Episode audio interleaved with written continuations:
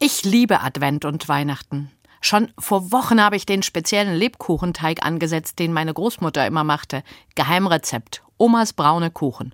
Und ausnahmsweise versuche ich etwas mehr aufzuräumen.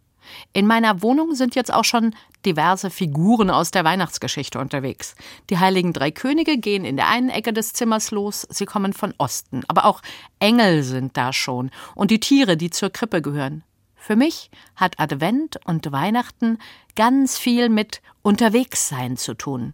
Schließlich müssen sich Maria und Josef auch auf den Weg machen nach Bethlehem, zum Stall wegen der Volkszählung, die Kaiser Augustus veranstaltet. Und die Hirten und die Könige und selbst noch die Soldaten, die der böse König Herodes aussendet, um das Kind zu töten, alle sind unterwegs.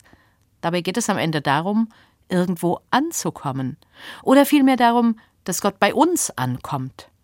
Und vielleicht braucht es genau dazu auch all das Herumgerenne der Vorweihnachtszeit.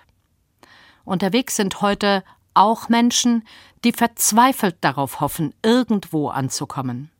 Mir jedenfalls geht das in diesen Tagen auf Weihnachten zu auch so. Wir sind auf dem Weg und Gott kommt uns entgegen.